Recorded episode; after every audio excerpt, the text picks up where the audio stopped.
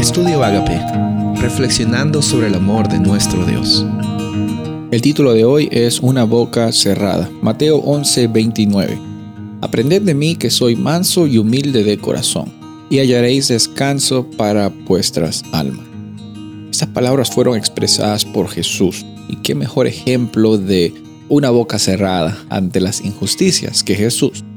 Como hemos visto el día anterior, cuando las personas nos hieren, es muy probable que la primera reacción, el primer sentimiento que viene en la vida de una persona es, ah, ¿por qué a mí?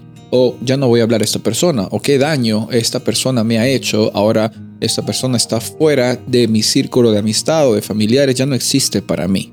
Y es fácil descartar a las personas por cómo es que nos han herido, nos olvidamos muchas veces también que esas personas fueron heridas.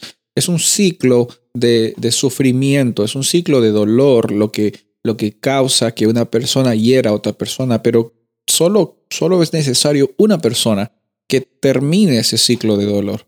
Una persona que decida vivir una experiencia de mansedumbre, de tranquilidad, de humildad como Jesús. vimos ayer que mientras Jesús estaba siendo crucificado, Él estaba intercediendo por las personas que no sabían lo que estaban haciendo, no sabían que estaban eh, crucificando al Hijo de Dios al Cordero de Dios que quita el pecado del mundo.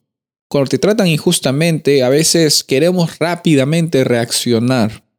Y muchas veces reaccionar no nos trae bien. Pensamos que al, derramar nuestra ira o nuestra frustración hacia las circunstancias o cómo es que nos ha tratado la persona, cómo es que la vida es, de, es injusta, pensamos que eso nos va a hacer sentir bien o queremos incluso ir a, a la venganza. Pensamos que que vengándonos o accionando de una forma es que nos va a hacer sentir mejor.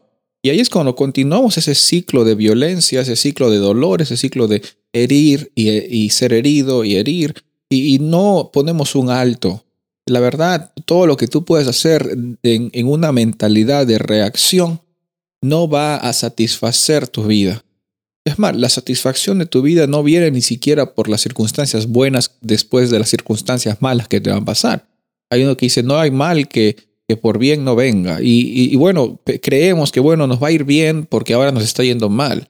No, las circunstancias de ir bien o mal no definen nuestra identidad. La mansedumbre, la humildad y el gozo que tenemos no está basado en nuestras circunstancias, sino en lo que nuestro Padre Celestial provee para nosotros. Puedes estar libre de problemas, puedes tener uno, puedes tener mil. Eso no define quién tú eres. Hoy tú eres un hijo de Dios, hoy tú eres una hija de Dios. Y con la mansedumbre y la tranquilidad podemos afrontar las injusticias de nuestra vida sabiendo que no nos definen las personas que nos hieren, no nos definen los problemas que tenemos, sino nos define nuestro Padre Celestial. Somos amados y amamos incondicionalmente porque así es como nuestro Padre Celestial nos trata. Soy el pastor Rubén Casabona y deseo que tengas un día bendecido.